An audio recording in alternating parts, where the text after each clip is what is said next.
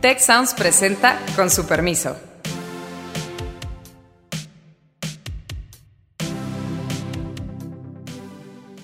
Hola a todos, con su permiso. El día de hoy platicaremos sobre una potencial reconstrucción del país.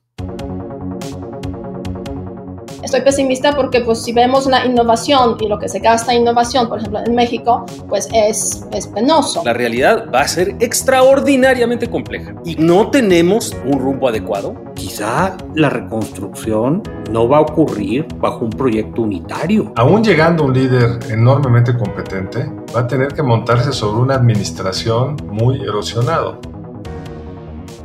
Con su permiso. El día de hoy me acompañan Beata Boina, Carlos Elizondo y Alejandro Poiré. Yo soy Héctor Villarreal y quiero que platiquemos de un tema. A ver, las cosas en el país ahorita se sienten, se sienten difíciles, datos económicos muy negativos, una pandemia que aparentemente no cede y un problema de seguridad fuerte. ¿Qué va a pasar saliendo de esto? Y sobre todo, ¿quién va a ser responsable? ¿De quién debiéramos esperar esta reconstrucción, compañeros? ¿Acaso del gobierno federal? ¿De los gobiernos estatales? ¿O va a tener que ser el sector privado con un plan propio? ¿Cómo lo piensan?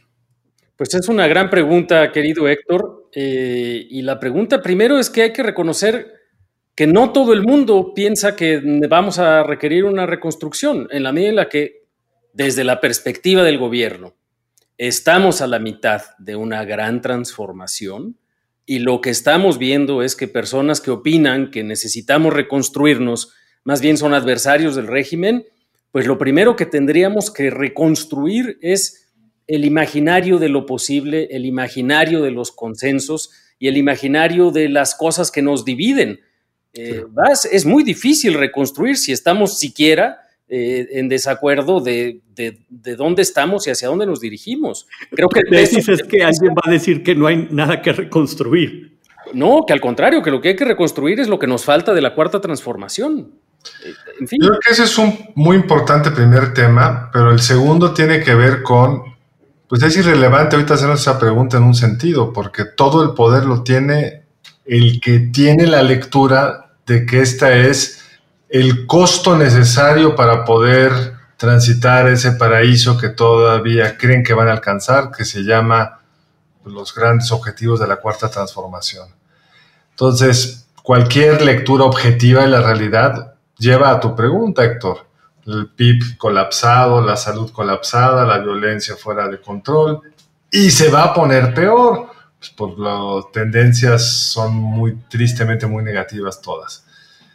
Y deberíamos estar pensando además en otro tema, que es la reconstrucción en un mundo que va a ser distinto. Totalmente. Post pandemia, donde una serie de actividades que antes nos parecían normales lo van a ser menos, cuánto tiempo va a tardar el turismo internacional regresar a Cancún y cómo, cómo va a salir las, el sistema de conectividad aérea de nuestro país, cómo se transformó las ventas por la aparición de todos sistemas por internet de compra, de servicios en línea, etcétera. Pero no estamos haciendo ninguna de esas dos cosas. Estamos analizando la compra de Braskem por parte de la administración del presidente Calderón en el 2010 Sí, la verdad es que yo creo que el panorama pues está bastante gris y en ese sentido mm, mi opinión es que no vamos a salir de eso en los próximos años rápido.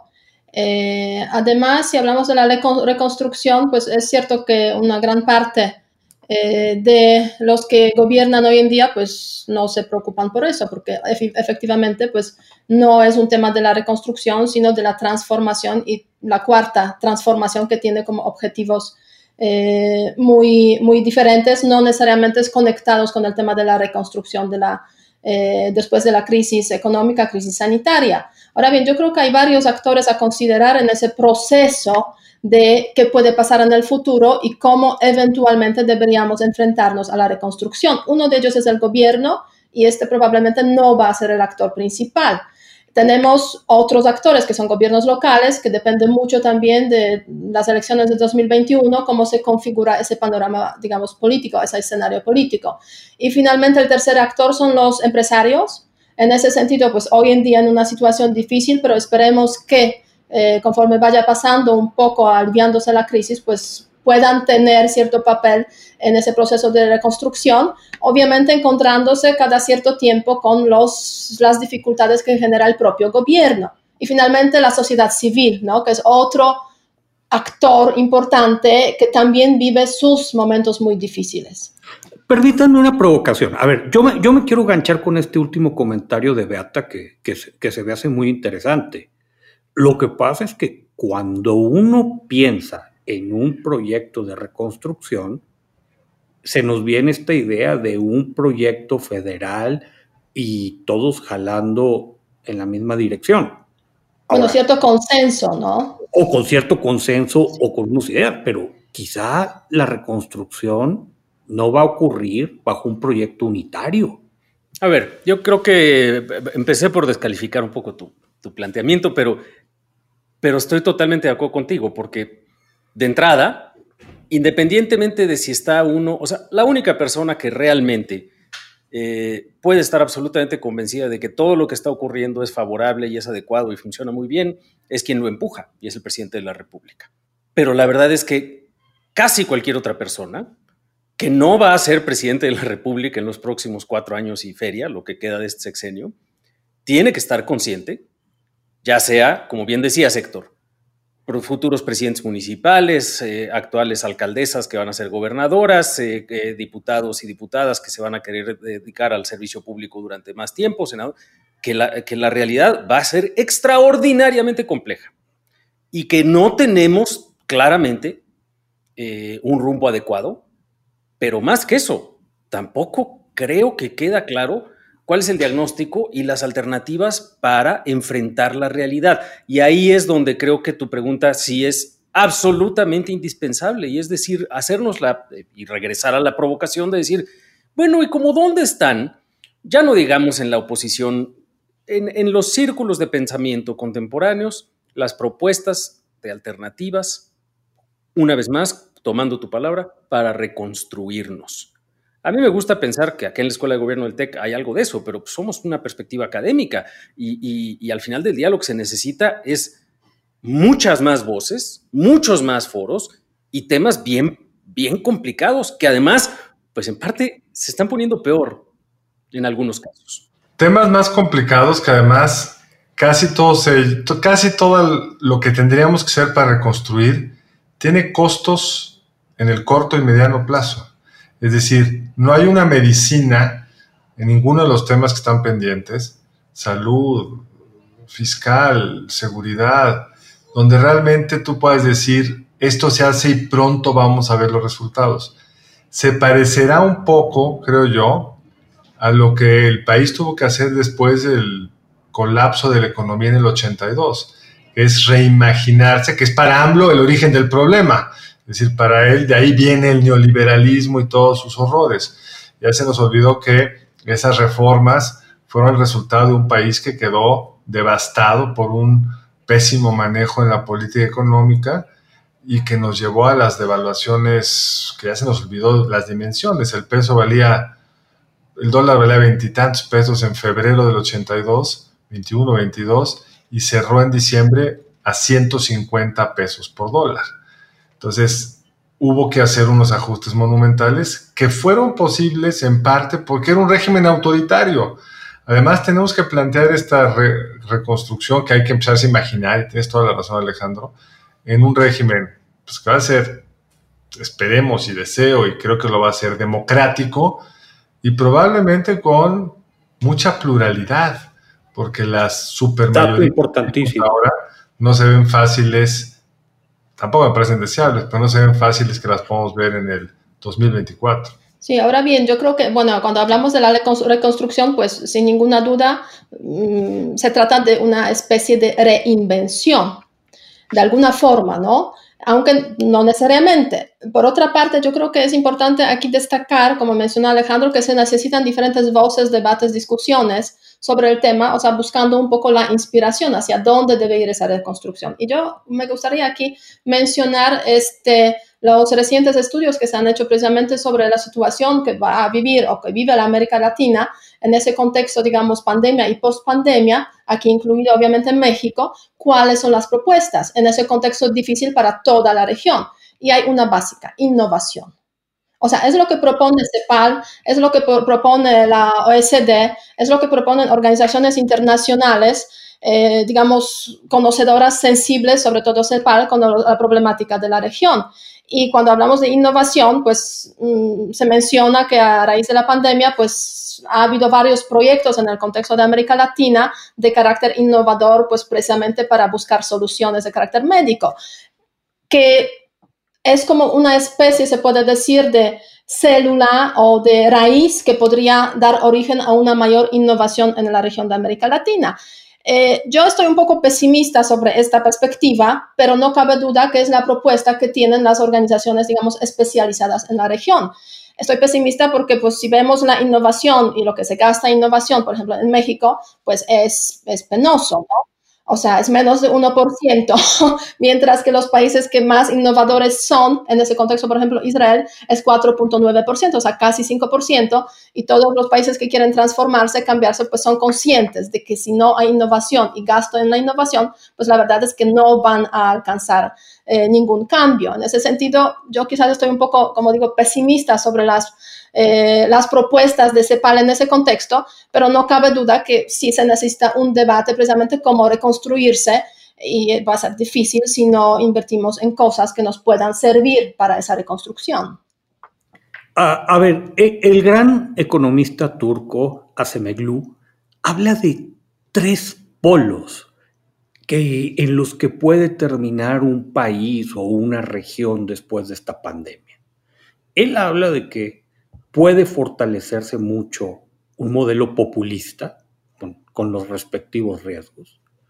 Un segundo modelo del que habla es que se reconozca la necesidad de fortalecer al Estado, entonces que podríamos emerger buscando una especie de socialdemocracia con, con una fiscalidad más activa, con eh, establecimiento de derechos. Irónicamente, el tercer polo que él ubica es prácticamente un abandono del Estado y meternos más en un modelo libertario donde va a ser el sector privado, van a ser los particulares tomando decisiones con, los respectivos problemas de, de desigualdad. A fin de cuentas, son formas muy diferentes de, de pensar una, una salida de esto. Y creo que para nuestro país pueden tener implicaciones importantes este mapeo. Para mí, parte de lo que está pasando, Héctor, entre estos tres polos, es que en México típicamente pensamos en que tenemos que tener estas buenas discusiones, estas buenas alternativas, estos programas de política pública de alta calidad, estas alternativas de reconstrucción, y no los podemos disociar de la calidad de nuestros liderazgos políticos. Y la verdad es que una de las cosas que llama muchísimo la atención, eh, a mí no me sorprende lamentablemente, pero es que las voces más visibles en el ámbito público, fuera de la del presidente de la República y su equipo, son de muy mala calidad en general. Un par de gobernadores haciendo un trabajo digno, pero como bien decías, con muchísimas restricciones por la parte de financiamiento, por la parte de seguridad, etcétera. Pero en el ámbito legislativo, Además, no solamente las voces son de mala calidad, sino que además el entorno político, lo que está generándose alrededor de ciertas figuras es patético. Es decir, es más probable en este contexto que estas necesidades de reconstrucción las vayamos a poner en manos de una Cámara de Diputados con mala calidad, con liderazgos de mala calidad y con senadores, por ejemplo, el caso del senador de Nuevo León, eh, Samuel García, en fin, todo el perfil que está alrededor de eso y la visibilidad potencial que puede tener un perfil de ellos, eh, nos hace pensar que estos grandes problemas, con diagnósticos todavía limitados y con alternativas todavía poco discutidas, en una de esas los vamos a poner en manos de personas de, peores calibres, es decir, no hemos tocado fondo en términos de liderazgo público en este país. Bueno, está el liderazgo por el lado del, legislativo, Pero está el otro tema que es el Ejecutivo, y no solo me refiero al presidente. Uno de los temas que más sorprendieron del paso por el poder del PT en Brasil fue cómo se fue erosionando la calidad de la administración pública. Y en México, López Obrador lo ha logrado muy rápidamente por una estrategia casi consciente de bajar los sueldos, de poner restricciones a quienes trabajan en el sector público si quieren luego irse al sector privado, por esta frase que ha usado de que a él le importa más la honestidad que la competencia. Y por honestidad yo creo que le está entendiendo lealtad, porque realmente no es que haya una prueba de honestidad, lo que hay son rasgos de lealtad en, en quienes ha seleccionado. Entonces, aún llegando un líder enormemente competente, va a tener que montarse sobre una administración muy, muy erosionado. Así es. Y además, Héctor, estamos yo creo que ahorita en una situación bien curiosa, porque esos tres modelos a los que hace referencia de Acemoglu, pues parecería que nosotros lo que estamos construyendo es un populismo libertario. Así es.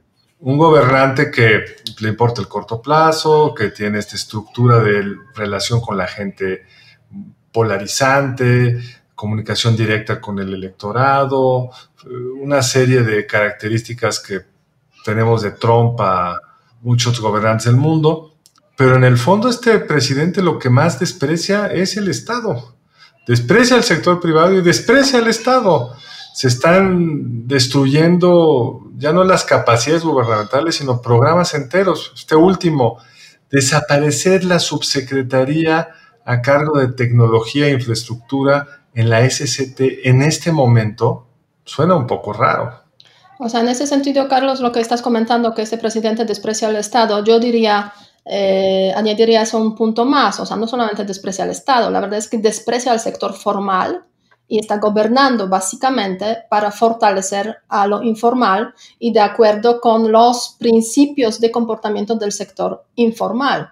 En ese sentido, pues sí es una eh, un desafío, va a ser un desafío unos cuantos años, digamos, regresar o cambiar ese tipo de pensamiento en las élites que gobiernan. Eh, hoy en día no cabe duda que este, las crisis favorecen a los populismos, o sea, incluso antes de la crisis de, la, de salud, de crisis económica, pues aquí llegó el populismo al gobierno. Ahora bien, estamos en los tiempos cuando esas crisis sí siguen favoreciendo a los populismos. Perdón, yo, yo, ahí no estoy de acuerdo. Bueno, hay populismos que... lo van a pagar también, no cabe duda. Al contrario, digamos, lo que estamos viendo en Europa es muy claramente que los gobiernos mejor administrados están pagando un costo menor. Sí, es cierto.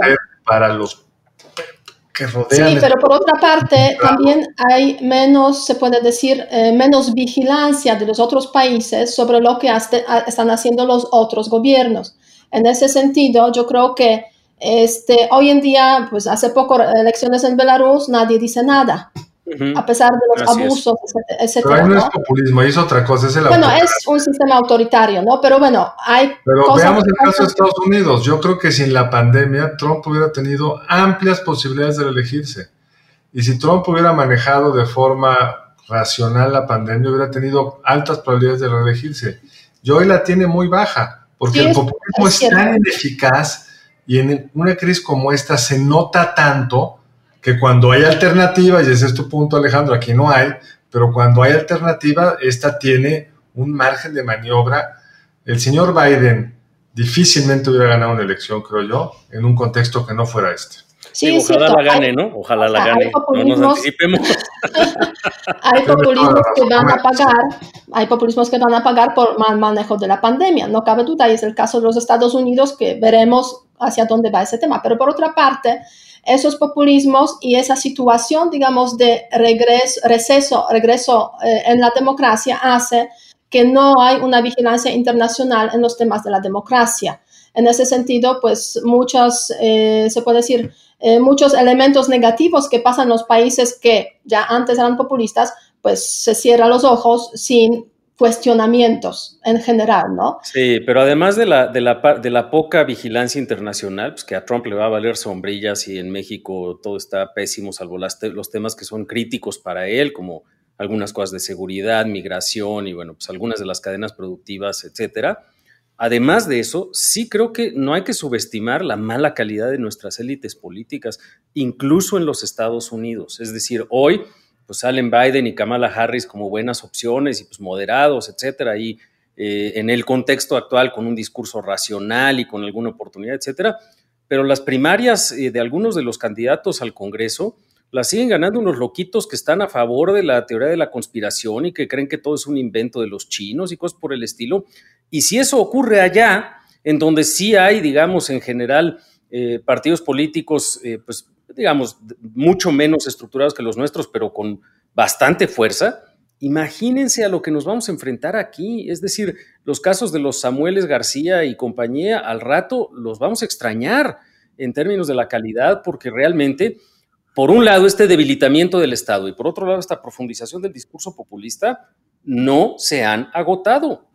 Bueno, lo vimos en Brasil. Así es. En Brasil, ¿quién llegó después del PT? Pues algo mucho peor que se llama Bolsonaro. Sí, yo creo que en ese contexto, pues el gran desafío de la reconstrucción es cuidar que no empeoren las instituciones democráticas. ¿Y quién debe cuidar? Y el segundo es que, que también tenemos que pensar que esta reconstrucción no necesariamente va a ocurrir de una manera unitaria y bueno, los tiempos también, ¿no? O sea, la reconstrucción no se hace de un día al otro, sino pues normalmente es un tiempo que puede ser también doloroso. Ahí nos preguntabas, Héctor, pero nos preguntabas al principio, bueno, ¿a quién le toca qué?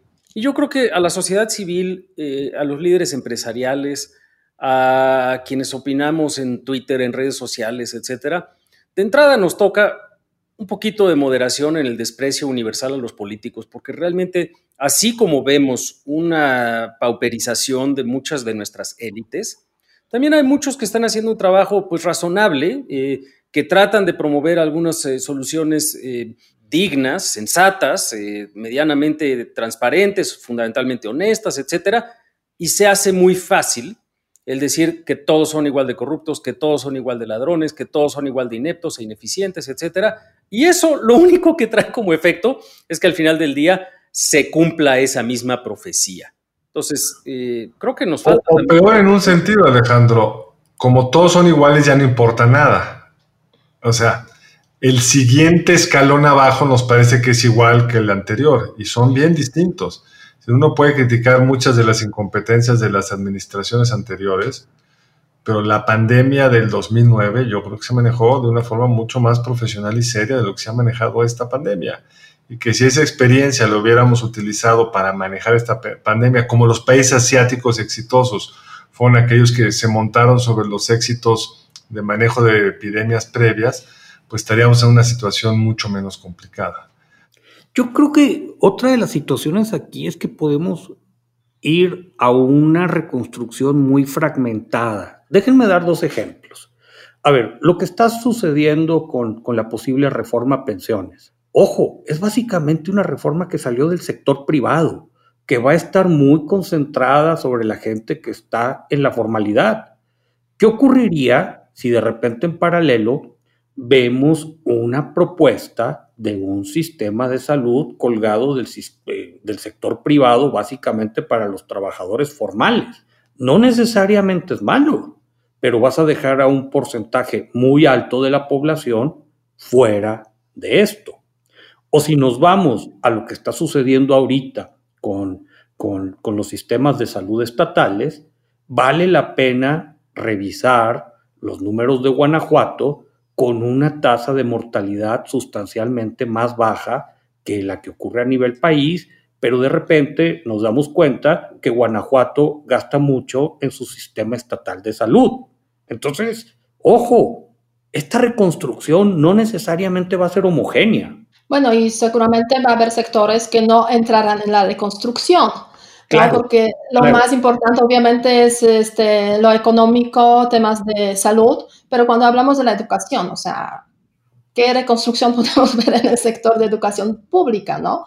O sea, es una gran pregunta y también un gran tema, pues para todos los jóvenes que están en ese contexto, pues que van a aprender a través de la televisión, mientras que se debería hablar cómo cubrir de forma rápida todo el país con Internet, ¿no? Para que puedan tener acceso eh, a ese tipo de educación a través de los pues, medios que son apropiados y que permiten mayor interacción entre el maestro y los alumnos, ¿no? O sea, la educación me da la sensación de que se quedará totalmente fuera y varios otros sectores de las políticas públicas, varias otras políticas públicas que son importantes.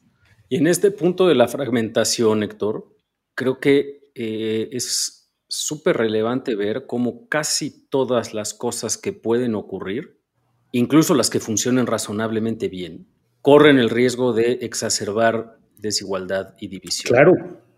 Eh, tenía un libro ahí muy sugerente, Juan Enrique Cabot, de hace ya varios años, haciendo un argumento provocador de por qué hay tantas banderas y cuántas nuevas banderas hemos visto en la Organización de Naciones Unidas en las últimas décadas. Y es la pregunta de por qué los países dejan de ser países y se convierten en nuevas formaciones nacionales. Así se siembra la semilla de esa discordia profunda de mediano y largo plazo. Y no, no vamos en buen camino. No creo que sea un pronóstico razonable en el corto plazo en México, pero en algún momento se empiezan a romper las cosas. Sí, porque además en esa desigualdad sectorial y regional, pues simplemente vamos a ver que se van a exacerbar los, lo que llevó a la desigualdad actual. ¿Qué parte de la economía se va a poder reenganchar más rápidamente? La manufacturera, que depende del NAFTA, del Telecán, del TEMEC, y la que está pues aislada de la economía mundial, va a costar mucho más trabajo más los cadáveres nuevos que veremos. El más impresionante para mí va a ser el sector turístico que, digamos, ofrecía servicios de calidad, o no, tanta calidad, pero servicios al, turismo internacional, ese va, a tener una cicatriz gigantesca y va a tener un impacto regional brutal. Y regresando a tu pregunta, Héctor, no veo que estemos haciendo nada para ver qué hacemos con eso. No, al menos, al menos a nivel federal pareciera no estar sucediendo. A ver, bien rápido, les cuento cómo nos fue con la pregunta de, de, la semana pasada, eh, si se aprobaba o se desaprobaba la gestión del presidente Andrés Manuel López Obrador, un 91.7% desaprueba de la gente que contestó la pregunta y un 8.3%. Casi el mismo porcentaje de nosotros, profesor, más o menos. Complicado, complicado. Nuestra pregunta para la siguiente semana, que le voy a pedir a nuestro equipo de producción que redacte, por favor, ¿a quién se imagina eh, el público que nos escucha dirigiendo esta reconstrucción potencial? ¿Al gobierno federal? ¿A los gobiernos locales? ¿O al sector privado? Por lo pronto. No podemos decir a ninguno, porque a lo mejor hay muchos que creen que no se requiere reconstrucción. Pongámosla como una cuarta opción. El 8% que aprueba el presidente López Obrador en nuestra misma encuesta. No hay necesidad de una reconstrucción. y, estimados Alejandro, Beata, Carlos, no sé si quieran cerrar con alguna idea. Creo que dentro de esta pregunta que nos hace Héctor, sí es muy importante que hagamos una revisión todos de dónde están los pilares del optimismo y de la reconstrucción, porque también hay que ver lo que sí hay y desde ahí buscar esa reconstrucción. Nos quedamos con eso. Muchas gracias a la gente que nos acompañó. Con su permiso, hasta la próxima. Muchas gracias al equipo del Tecnológico de Monterrey y de Tech Sounds. Productor ejecutivo de Tech Sounds, Miguel Mejía. Productora de Con su permiso, Alejandra Molina. Y postproducción, Max Pérez. Les invitamos a escuchar el siguiente episodio de Con su permiso y el resto de programas de Tech Sounds en los canales de su preferencia.